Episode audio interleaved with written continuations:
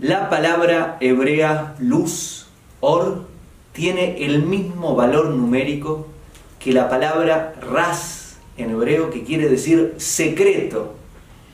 ¿Qué quiere decir esto?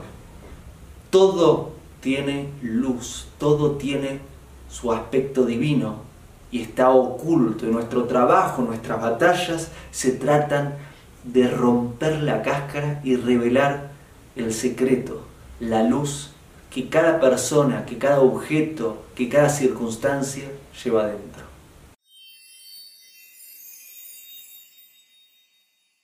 Hago esta rápida pausa comercial para agradecerte por oír mi podcast y pedirte que si te gusta lo recomiendes.